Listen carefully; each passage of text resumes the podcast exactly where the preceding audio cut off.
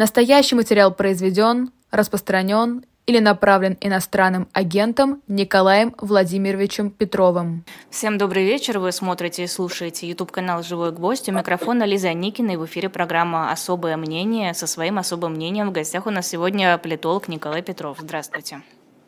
Добрый вечер. Э, стало известно, наконец-то, где пройдут и когда пройдут похороны Алексея Навального. Это должно пройти в пятницу в 16 часов на Борисовском кладбище. Сторонники Навального уже сказали, что не получилось арендовать зал для прощания с политиком. Прощание пройдет прямо в храме, где будет отпевание. Э, вероятно, власти боятся, что прощание с Алексеем Навальным и дальнейшие похороны превратятся в какую-то политическую акцию. Как думаете, будут ли они сейчас пытаться этому мешать? Ну, они мешают этому все время. И вопрос в том, как они после того, как Путин выступит с президентским посланием, будут готовы или нет позволить э, сделать то, что уже как бы объявлено, или будут чинить какие-то дальнейшие дополнительные препятствия. А, что, обращение Путина может что-то изменить? Ну, я думаю, оно важно для Кремля как э, некое событие и как веха, и поэтому э, прощание и похорон не могло быть ни в день э, обращения, ни до того, а вот как это будет выглядеть после, ну, посмотрим.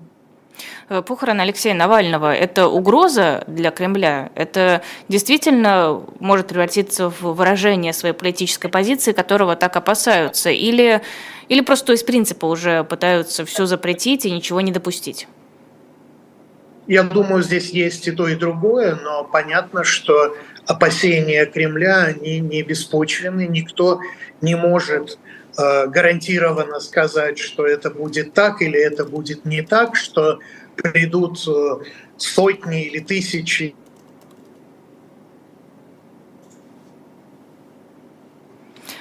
А у нас какие-то проблемы со связью. Николай Владимирович, а вы слышите меня? Я вас слышу, вот. Лиза. А давайте еще раз. Мы остановились на моменте, никто не может гарантировать, что придет сотни или тысяча. Да, и поэтому опасения, они совершенно не беспочвены. Это Москва, мы помним, что было, э, когда Алексей э, прилетел в Москву, мы помним, как Кремль тогда менял аэропорты, чтобы только не было вот этой картинки, не было эффекта присутствия огромного числа сторонников Навального. И как это обернется сейчас, э, конечно, никто в Кремле не знает. Хорошо, а что является большей угрозой? Позволить, э, я имею в виду для Кремля, позволить провести эти похороны или мешать им, вот с репутационной точки зрения? Вы знаете, э, для Кремля с репутационной точки зрения уже давно Э, угроз почти нет, да, и поэтому я думаю, что и судьба Навального, она могла резко измениться тогда, два года назад, когда началась война в Украине, и когда Кремль уже не может испортить свою репутацию, и когда ему не надо беспокоиться о том, что скажут или что подумают на Западе. Да? В этом смысле Кремль балансирует между теми опасностями, которые связаны с подавлением э, естественного желания людей проститься с человеком, которого они любят и которого они уважают, и опасением того, что это прощание может вы, э, вылиться в какие-то многотысячные демонстрации, с которыми очень трудно э, заранее понять, как совладать. Ну хорошо, но выйдут многотысячные демонстрации. Ну окей, ну и, ну и что дальше? Это же будут многотысячные демонстрации, которые все равно сами всего боятся. Это же не угроза, это же не опасность. Э, мне кажется, что перед выборами э, Кремль особенно восприимчив к самым разным угрозам, и я бы так легко к этому не относился. Даже очереди людей, стоявших сдать подпись за Надеждина, они э, были, в общем-то, э, очень серьезным ударом по э, тому имиджу, который создает и пытается все время создавать Кремль, а именно практически полной поддержки того, что делает Кремль, что делает Путин. Да? Надо понимать, что выборы, которые пройдут 15-17 марта, они важны для Кремля не с точки зрения цифры. Да? С точки зрения цифры мы примерно знаем, и Кремль уже даже это э, объявлял не один раз, да? а они важны с точки зрения повестки, с точки зрения картинки. И в этом смысле э, любая помеха с точки зрения Кремля, а демонстрация это безусловно, помеха, и смерть Навального, убийство Навального – это самое серьезное событие всей избирательной кампании. Это, конечно, очень влияет на ту картинку, которую Кремль создает, и создает не только и не столько даже сейчас там для Запада, понятно, для российских граждан тоже более или менее понятно, но и для политических элит. Да? И мне кажется, что та ситуация, в которой сегодня находится Кремль, она в связи с выборами, да, она очень серьезна, потому что обмануть э, Запад или создать видимость, или объявить, что выборы прошли честно и справедливо, э, Западу это одно, это сегодня Кремль мало э, как бы волнует и сдерживает, да? российским гражданам это другое, а вот политическим элитам дать понять, что Путин реально поддерживается большинством граждан России, и что политические элиты должны смотреть на него как на гаранта, единственного гаранта политической стабильности, а не как угрозу этой самой стабильности, это задача очень непростая. Э, хорошо, вы говорите, что Кремлю уже не важно с репутационной точки зрения, что думает о нем Запад, но важны ли ему такие вещи, как, например, объявление э, в международный розыск Владимира Путина или потенциальное непризнание легитимности предстоящих выборов? Думаю, да.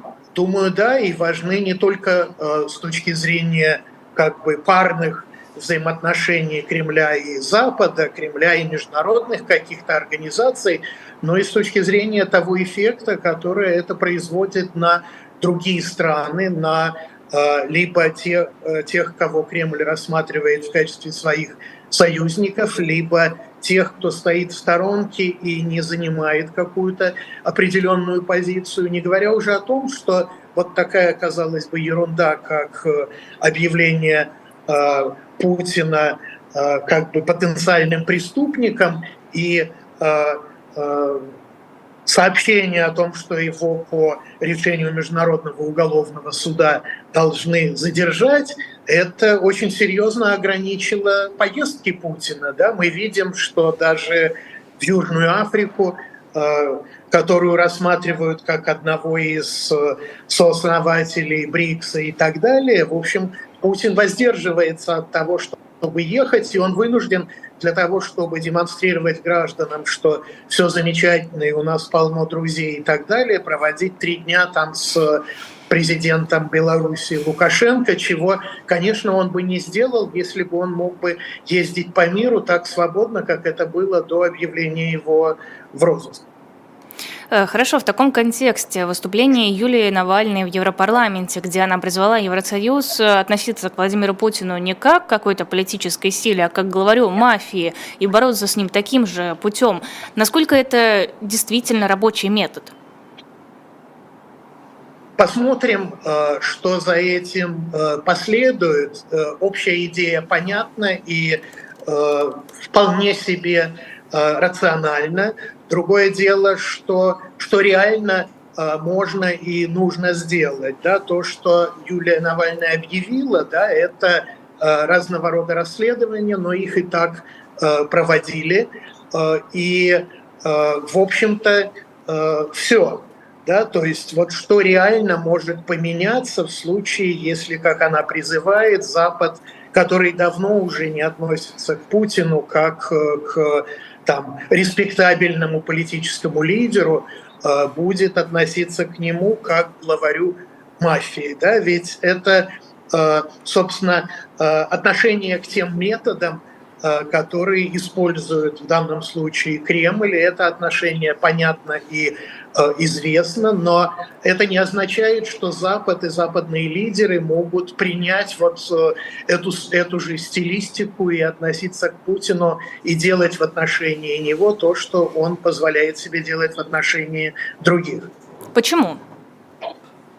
Ну, потому что это некие ценности и некие э, принципы, э, принципы политики, да, и в отношении к э, главарям мафии Запад тоже э, не часто ведет себя э, так, э, как будто бы у него развязаны руки, он может нарушать Э, какие-то нормы и правила, потому что любой человек ведет себя так, как он себе позволяет вести, и западный политик ведет себя так, как э, ему это определяют те нормы и правила, которые существуют. Да? Он не может вести себя в одном случае так, в другом случае принципиально иначе. Другое дело, что он может использовать какие-то рычаги, которые там до сих пор, э, предположим, использовались меньше, но об этом можно э, долго дискутировать, но, э, повторяю, содержание того, каким образом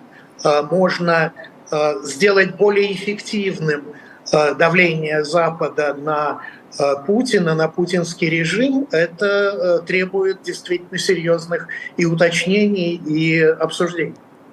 А, возвращаясь к Путину и его посланию Федеральному собранию, э, есть ощущение, что в этот раз этому посланию придается гораздо большее значение, чем обычно. Во всяком случае, я не помню, чтобы раньше э, обращение Путина показывали в кинотеатрах, например. И, в принципе, как будто бы из никому не интересного события, кроме группы аналитиков и политологов, э, оно вдруг превращается в какую-то акцию, в какое-то политическое действие. Но э, что касается тех, кому это интересно, я э, с некоторых пор уже не принадлежу к их числу. Мне абсолютно не хочется следить, хотя иногда что-то э, я читаю так, как раньше. Да, раньше я это все смотрел, мне было интересно фиксировать какие-то детали, какие-то нюансы. Сегодня этого нет. Да, и то, что э, обращение Путина будут демонстрировать э, в кинотеатрах – Хорошо еще, что в кинотеатрах не запрещают демонстрировать что-либо другое. Я уверена, что Но... на тот момент, когда Путина будут показывать, там вокруг уберут все лишнее, чтобы никто, не дай бог, не пошел на какой-нибудь мультик или фильм. Это правда, но я не объяснял бы это тем, что завтра Кремль готовится сказать что-то такое эпохально значимое. Да? Я бы объяснял это тем, что страна стремительно движется в сторону э, тоталитаризма, а это значит, что выступление вождя – это святое, это то, что все должны смотреть и чем все должны жить. Да? Что будет завтра, трудно сказать, но мне кажется, что э, очень трудно чем-то сегодня удиви, удивить и россиян и мировое сообщество, если только Путин вдруг не собирается завтра объявить о каких-то своих миролюбивых намерениях. А почему вы сказали, что теперь вам неинтересно за этим наблюдать? Э, потому что э, как раз, видимо, это связано с тем, о чем Юлия говорила Навальная в Европарламенте.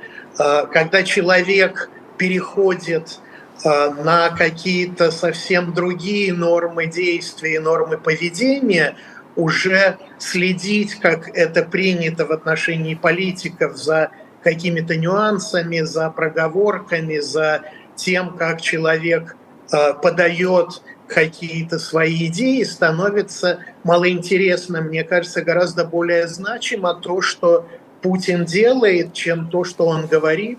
И в Э, на фоне э, масштабов э, тех ужасов, которые он делает, какие-то намеки, связанные с тем, что он будет делать дальше, они теряют, теряют свое значение. Да? Я считаю, что сегодня гораздо более серьезным материалом является не то, что Путин говорит в своем послании, тем более, что он редко Э, говорит э, сегодня в своих посланиях что-то, а то, что он говорит э, там, на совещаниях с правительством, то, с чем он выступает внутри этой своей там, мафии или номенклатурной системы. А, хорошо, вы сказали, что для Запада вряд ли будет что-то интересное в этих заявлениях, э, в этом послании. А для россиян, может быть, мы увидим какие-то перемены, может быть, мы увидим э, какие-то намеки на то, что нам ждать дальше. Потому что все-таки тем, кто живет в России, важно, что же будет дальше. Понятное дело, что все будет только хуже и хуже, но хотя бы понимать вектор движения. Ну вот вектор вы сами определили, все хуже и хуже. Не, ну можно же в разные и... стороны хуже. И этот вектор, я думаю, все примерно, примерно так и понимают. А дальше э, нюансы, мне кажется, могут быть э, связаны с подачей, могут быть связаны с какими-то э, эпатажными шагами. Да? Мы не знаем, э, каким образом Кремль собирается откликнуться на э, тот съезд депутатов всех уровней, который прошел в Приднестровье. Но это уже такие мелочи на фоне того, что происходит, что, думаю, никакого большого интереса здесь у граждан быть не может. Будут, как всегда, какие-то обещания, какие-то подарки, э, бравада по поводу того, как замечательно развивается российская экономика, как растет уровень жизни, и, может быть, там прицание какими-то Э, вооружениями, но это примерно тот набор, который мы имеем всегда и который, начиная вот с 22 года, уже э, настолько мелок по сравнению с происходящим, что не вызывает большого интереса. То есть, если вы хотите сказать, что Приднестровье вдруг э, начнет молить Россию о помощи, и Россия милостиво откликнется, то это, ну, все равно ничего значительно не изменит. Вы как-то просто не придаете, мне кажется, этому значения особого.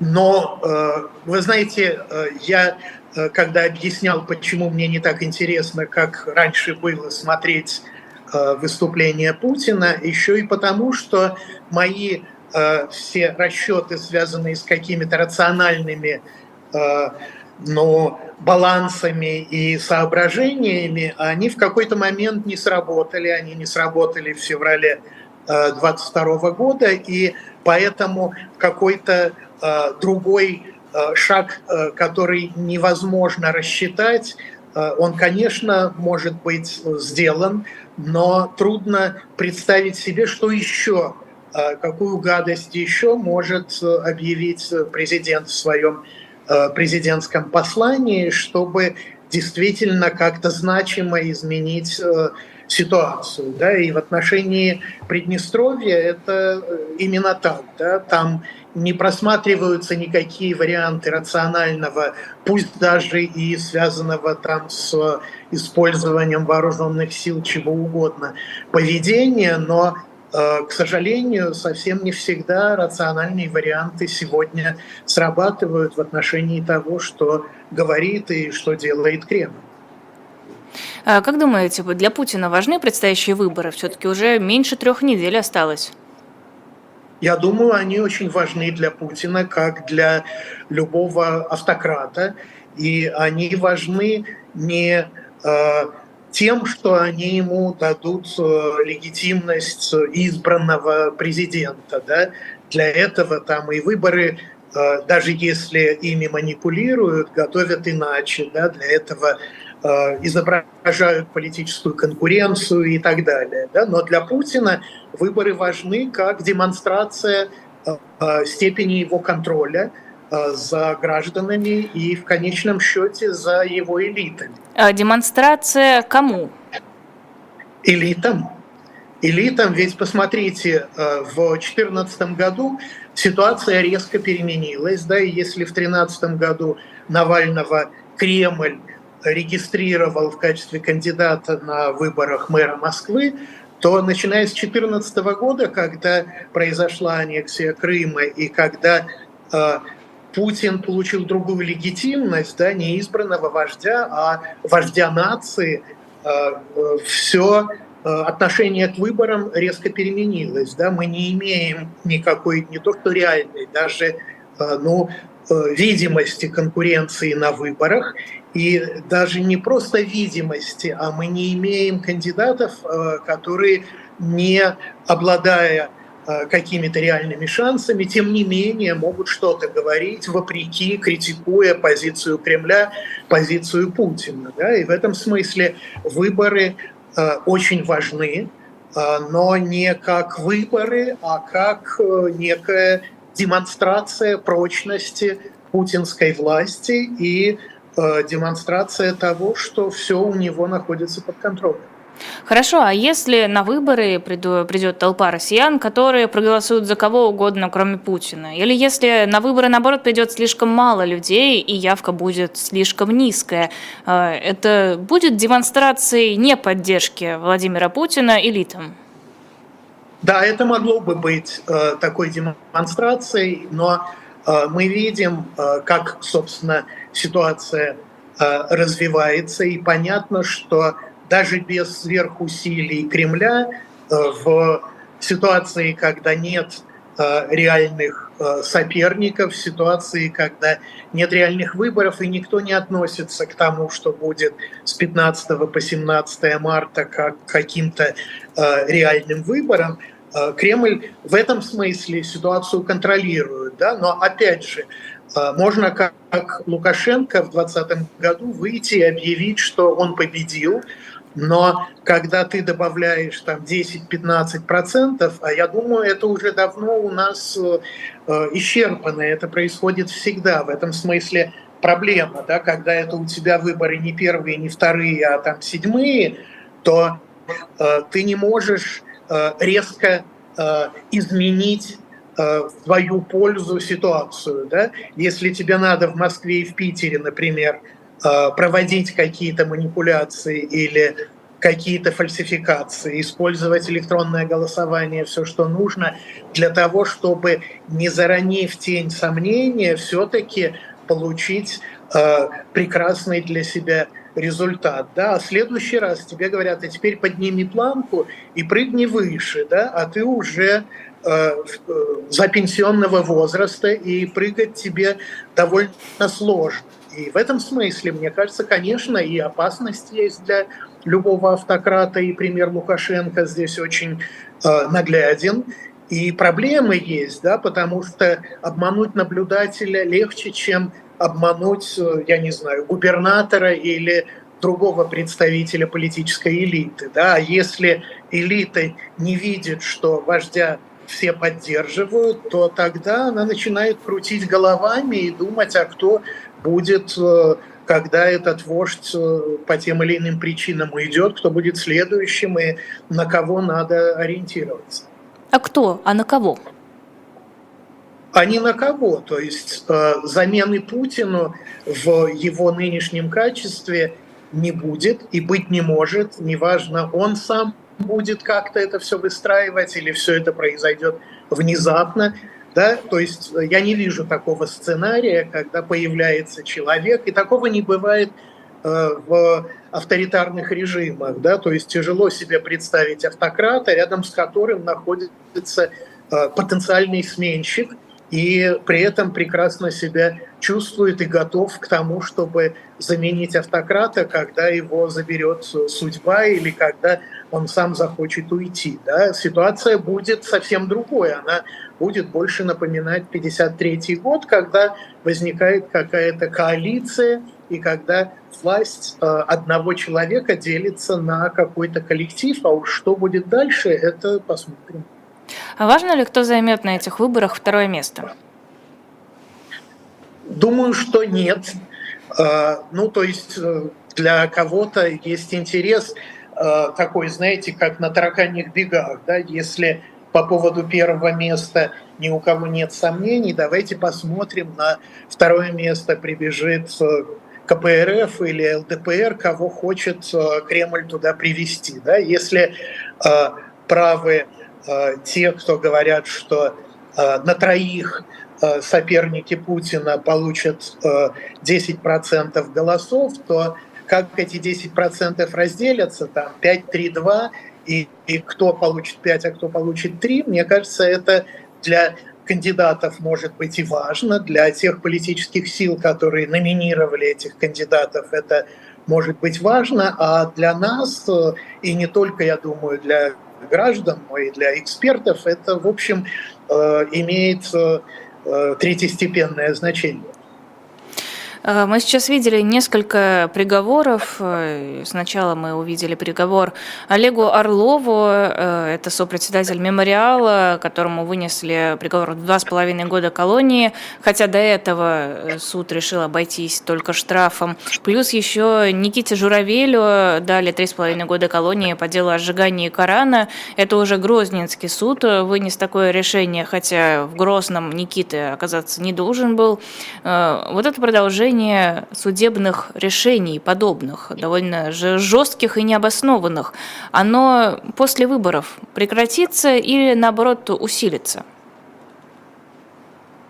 Я думаю, что, к сожалению, есть э, такой универсальный закон, что э, репрессии, а в данном случае мы имеем дело с политическими репрессиями, их э, можно раскручивать, но они сами по себе не затихают, и закрутить кран даже здесь очень тяжело. Обычно все заканчивается или меняется тогда, когда э, э, происходит коллапс э, политического режима. Да? То есть э, естественное развитие репрессий – это э, расширение спирали, э, усиление их жестокости, и это все будет продолжаться. Скорее можно Э, обсуждать то, как быстро это все будет, э, будет происходить, чем то делает это Кремль сегодня в канун выборов, потому что ему э, что-то важно показать, или это происходит и помимо выборов. Да, здесь очень много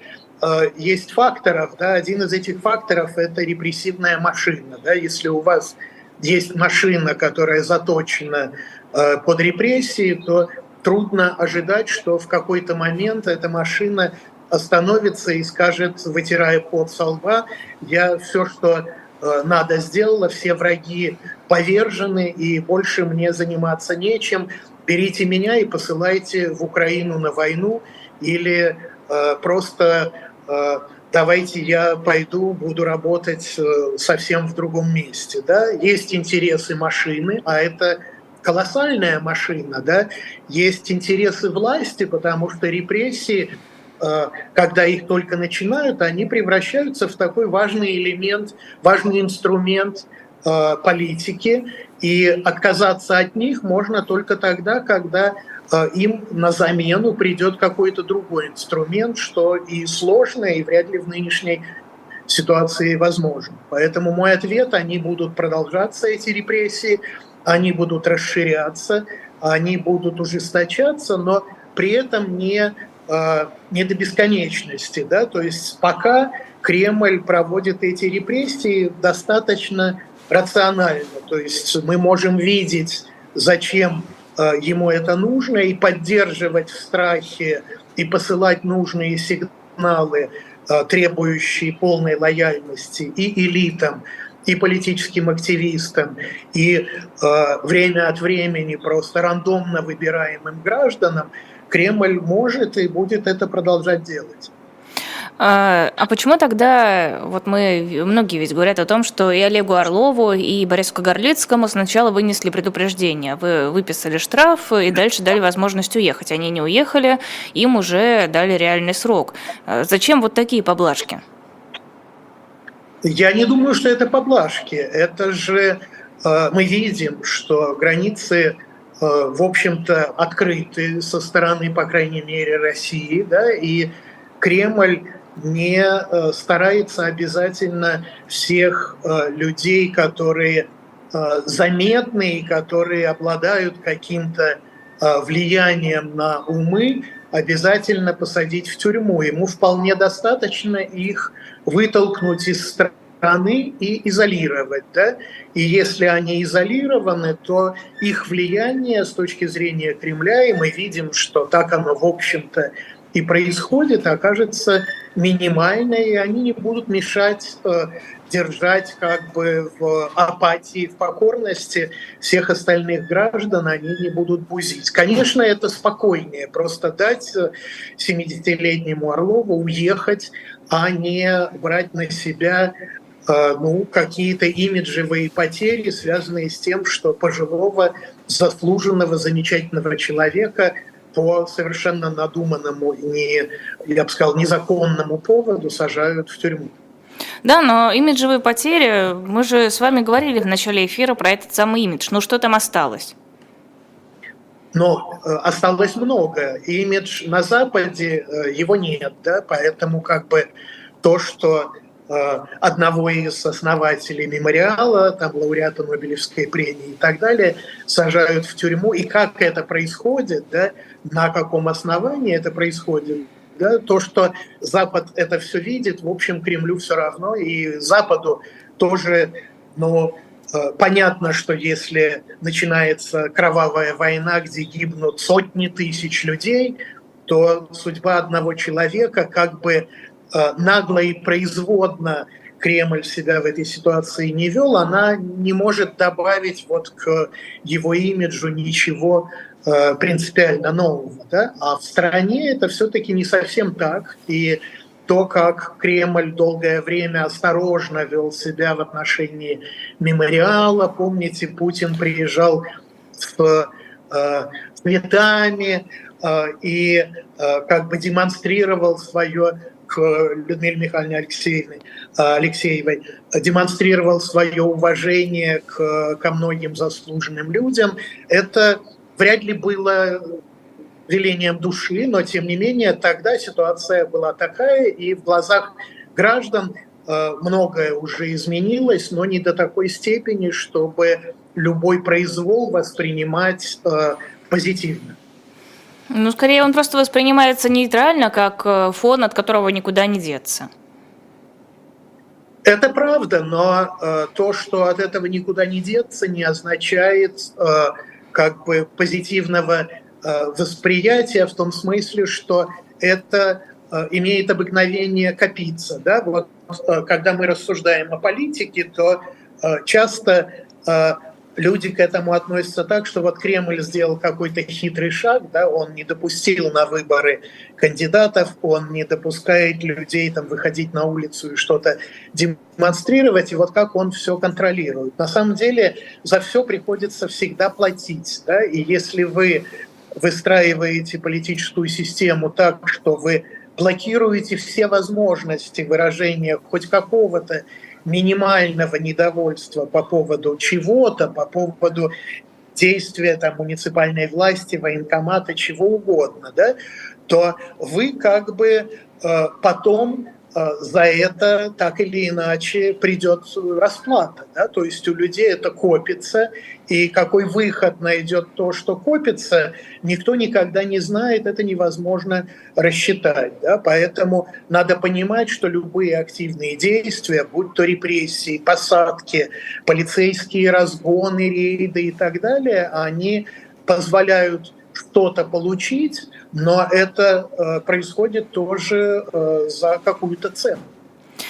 А, это политолог Николай Петров в эфире YouTube-канала «Живой гвоздь». Мы сделаем небольшой перерыв на рекламу. Расскажу про книжку, которая есть на shop.diletant.media. Книга называется «Вдова-шпионка. Как работа в ЦРУ привела меня из джунглей Лаоса в московскую тюрьму». Это воспоминания бывшего сотрудника ЦРУ, первой женщины-агента, которая участвовала в разведывательных операциях в Москве в 70-х.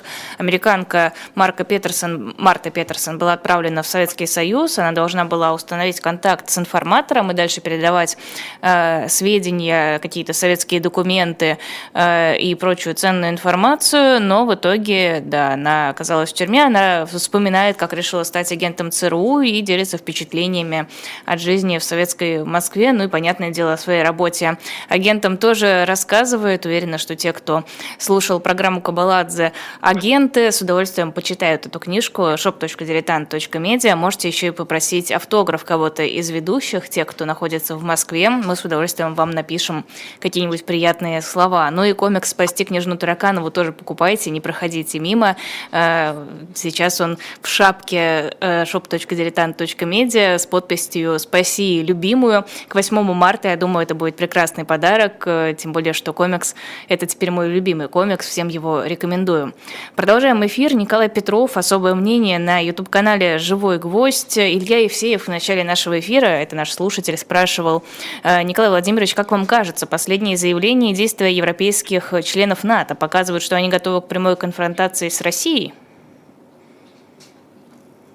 Но мне кажется, что пока то, что мы видим, это политика Запада и политика НАТО, она реактивна, да, то есть она э, пытается каким-то образом минимизировать тот ущерб, который несут действия э, российского режима. Да. Речь идет о э, заявлении Макрона о том, что там э, французские военнослужащие могут оказаться в Украине. Те разъяснения, которые давали французы и те комментарии, которые давали другие представители стран-членов НАТО, они пока не говорят ничего о том, что э, вооруженные силы НАТО могут принимать прямое участие в э, войне в Украине, но э, мне кажется удивительной скорее реакция с российской стороны, когда мы видим такое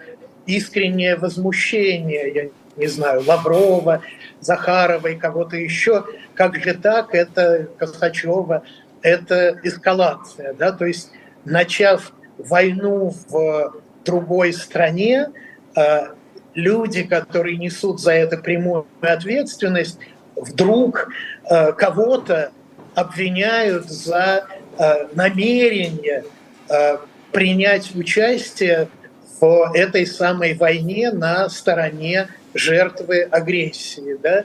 Мне кажется, ничего удивительного э, не было бы в том, что какие-то военнослужащие НАТО могут принять непосредственное участие, тем более, что в российской пропаганде эта война подается не как война России с Украиной, а как война России с НАТО и как война России со всем нехорошим западным миром. Да? Поэтому с одной стороны, я не вижу пока э, каких-то реальных планов такого рода, и мне кажется, э, беда политики Запада в том, что она очень реактивна, а не проактивна, да, в том, что это, это всегда такая немножко проигрышная позиция, когда ищется противоядие, ищется противодействие, а не ведется какая-то своя активная самостоятельная политика. Но пока, мне кажется, вот такого рода опасения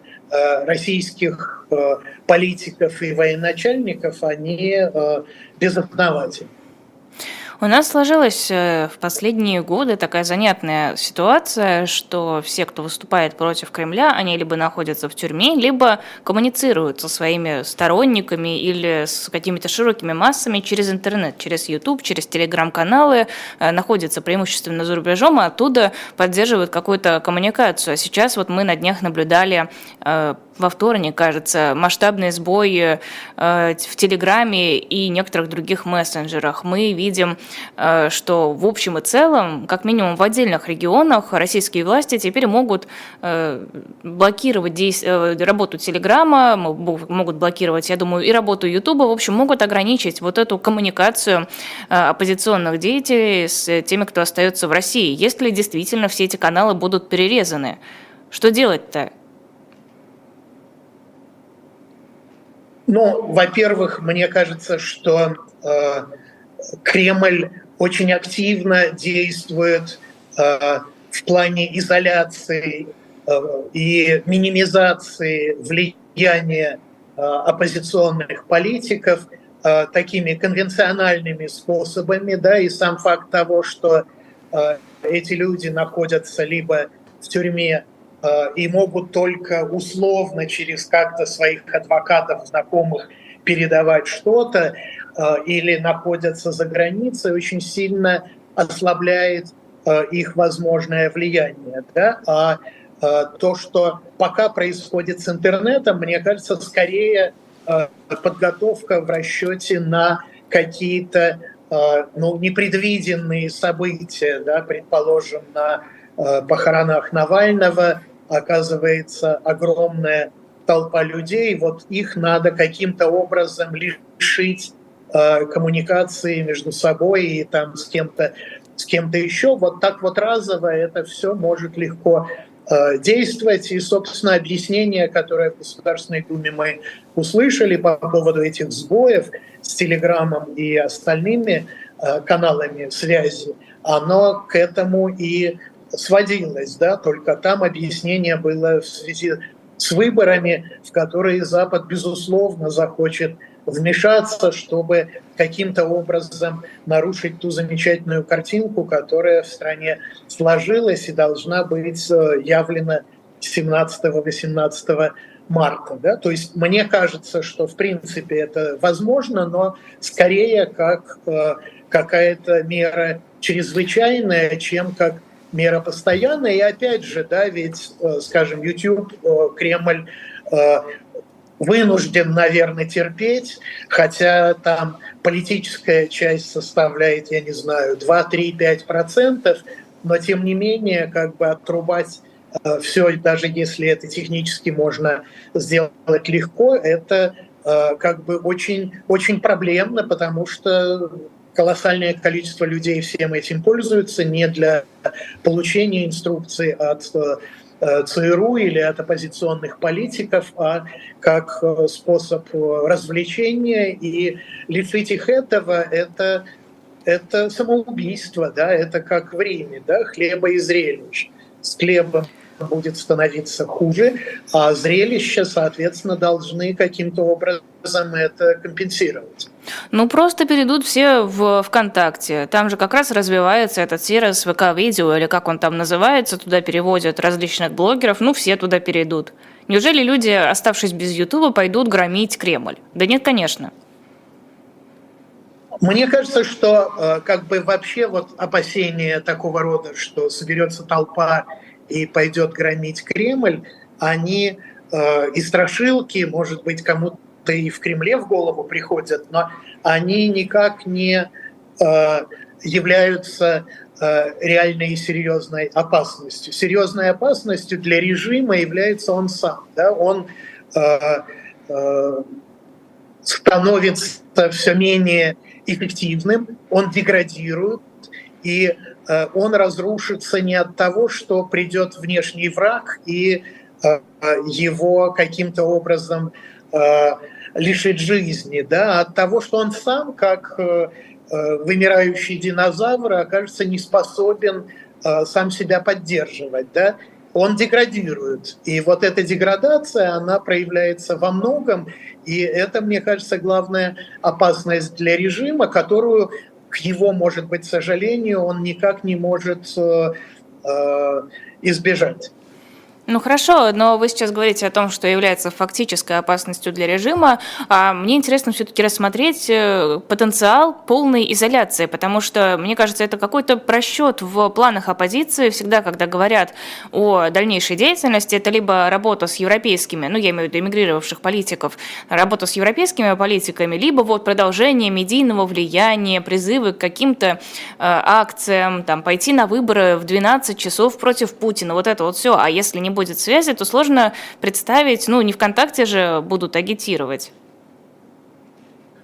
Ну, во-первых, э, есть политики, э, а политики, поскольку публичной в России нет, то те политики, которые могут э, реально в чем-то участвовать, они находятся за пределами России, и для них нормальный модуль операнди, да, они так, так, э, это их жизнь, да, они каким-то образом оказывают влияние и пытаются усиливать влияние на э, своих сторонников, на то, что происходит в России. Моя трезвая оценка просто заключается в том, что возможности этого влияния сегодня э, не очень велики и не по вине этих политиков, а в результате всего того, что что происходит. Да? И в этом смысле страхи и опасения Кремля и технологические э, ну, приготовления к тому, чтобы в нужный момент можно было бы что-то отрезать, они лишены, мне кажется, каких-то таких реальных, серьезных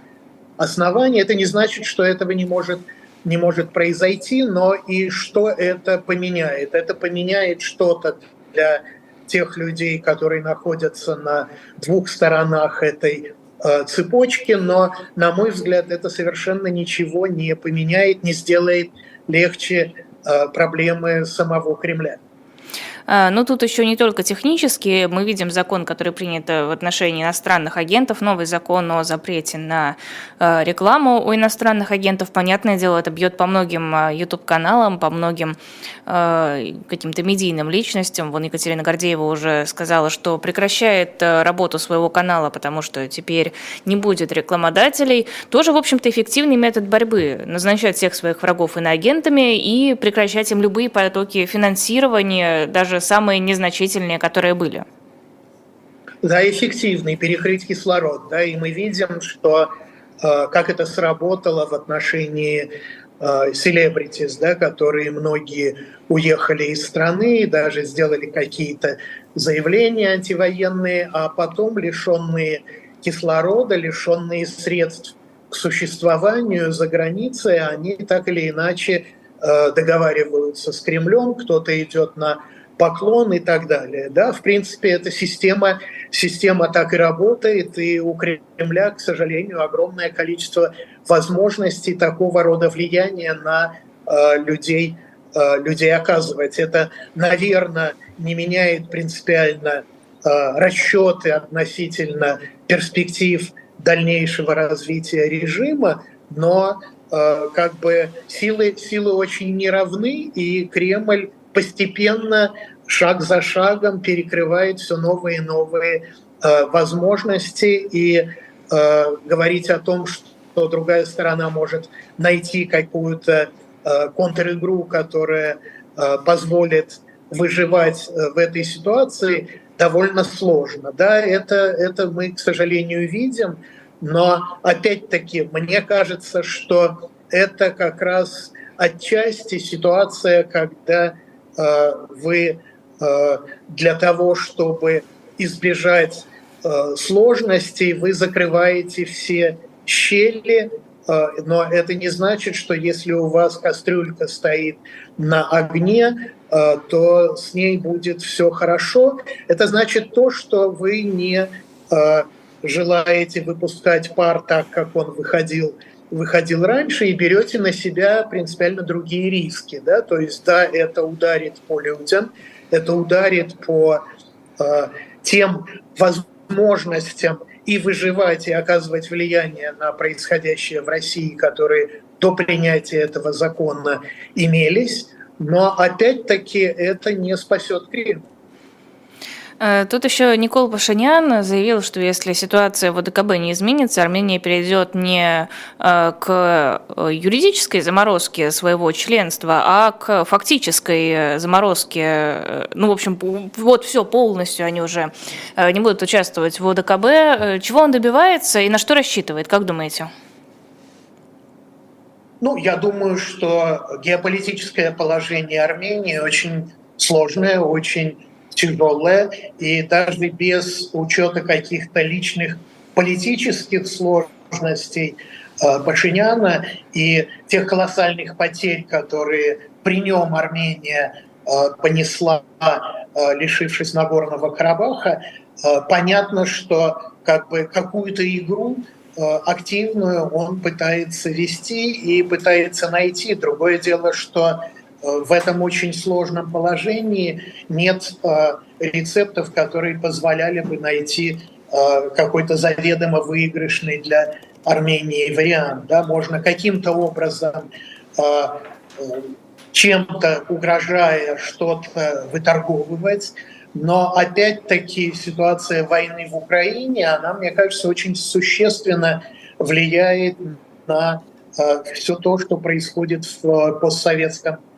пространстве э, в том смысле, что возможности и желание Кремля э, вести активную игру где-то еще, они очень сильно, сильно ограничены. И хотя Кремль максимально хочет демонстрировать, что Россия является едва ли не лидером глобального большинства в лице Юга и Востока, число тех стран, которые являются как бы твердыми э, сторонниками России, готовы ей помогать, в том числе в обходе санкций и так далее, оно э, уменьшается и будет продолжать уменьшаться дальше. Да? Это проблема для Кремля, но опять-таки найти какой-то хороший вариант развития событий для э, Армении в этой ситуации очень, очень сложно, как и вариант привлечения внимания к себе и к тому, что происходит в этой части мира тоже. А, так Россия не хочет или не может э, сделать что-то полезное для Армении, чтобы удержать ее в своем поле влияния? Мне кажется, что есть же некий баланс. Да? У России есть э, целый ряд интересов. Я, к сожалению, не большой специалист по э, внешней политике на Южном Кавказе, но понятно, что Россия тоже должна каким-то образом Э, учитывать интересы, связанные и со своими военно-стратегическими интересами, и с союзниками в лице э, Азербайджана, и выстраивать отношения с Грузией, выстраивать отношения с Арменией. Да? И здесь надо понимать, что эта э, политика, она далеко не всегда может найти варианты взаимовыгодные. Армения сейчас в очень э, таком грустном э, положении оказалась, и Россия, э, мне кажется, объективно не э, может каким-то образом радикально изменить э, свою линию поведения на Южном Кавказе и в этом смысле повлиять на э, ситуацию каким-то серьезным образом. Как, как, собственно, вряд ли кто-то из внешних игроков может сегодня на эту ситуацию серьезно повлиять. Стало известно, что политика Геннадия Гудкова внесли в список экстремистов и террористов Росфинмониторинга. Очень тоже удобный инструмент давления. Можно вообще понять какой-то принцип? Почему кого-то объявляют иноагентами, кого-то экстремистами, кого-то нежелательными, или это абсолютный рандом? Нет, я думаю, что здесь есть э, очень понятная определенная логика, и это же не то, что кого-то экстремистам, кого-то иноагентом. Да? Человека обвиняют, объявляют иноагентом, а потом, э, как, как это произошло с пересмотром решений судов в отношении Кагарлицкого и Орлова, потом, если человек продолжает представлять э, собой проблему для Кремля, Кремль усиливает свое давление, объявляет человека экстремистом, проводит какое-то судебное заседание и э, объявляет уже человека не просто в розыск, а объявляет ему там 8-10-летний летний срок. Да? И это э, не шутки, это действительно очень серьезно. И это попытка заткнуть и ослабить влияние тех людей, которые продолжают э, это влияние активно оказывать. Да, мне кажется, что когда речь идет о людях вроде Геннадия Гудкова, ну, понятно, что они не передумают, не вернутся в Россию, не станут вести себя тихо. Ну, они уже вроде как давно в политике, и э, их линия уже довольно давно ясна. Здесь какая вот логика? Ну, здесь логик может быть несколько. Да? Во-первых, если вы посмотрите на социологические опросы, когда людей спрашивают, э, как они относятся к иностранным агентам, это отношение э, определенное, и Кремль, собственно, этого и добивается. Да? Если нельзя человека заткнуть, то э, надо дезавуировать то, что он говорит, и надо ослабить впечатление от того, что он говорит. Да? И если этот человек иноагент, это уже срабатывает, да, потому что он э, э, оплачен э, врагами России, то, что он говорит, э, соответствующим образом многими и воспринимается. А если он к тому же экстремист, еще больше, да, и это, вообще говоря, очень серьезная вещь, которая связана не просто с, ну, я не знаю, какой-то риторикой и демагогией, да, когда каждую неделю по пятницам мы видим э, расширение, увеличение списка иностранных агентов, нежелательных организаций, и э, без каких-то определенных э, дат мы видим объявление людей экстремистами или рассмотрение их дел судами. Да? То есть это очень небезобидная вещь. Я не склонен э, считать, как э, считают некоторые, что это такой черный список Кремля, по которому дальше проскрипционный, по которому дальше будут проводиться какие-то репрессии вплоть до покушений на определенных людей. Но мне кажется, что и включение людей и организаций в эти списки, это тоже вот элемент вот этого перекрытия кислорода с одной стороны и перекрытия каналов влияния с другой стороны, потому что статус человека определяет во многом возможность или невозможность его взаимоотношений и с другими людьми, и с э, институтами, и ставит человека в довольно тяжелую ситуацию, даже если он находится вне пределов досягаемости Кремля. Спасибо огромное. Политолог Николай Петров был у нас в эфире. Мы заканчиваем эту программу, но скоро будет следующая. Цена вопросов 20.05 Сергеем Алексашенко и в 21.05 будет программа «69 минут» с Лизой Лазерсон и Олегом Кашиным. Оставайтесь с нами и спасибо, что слушали.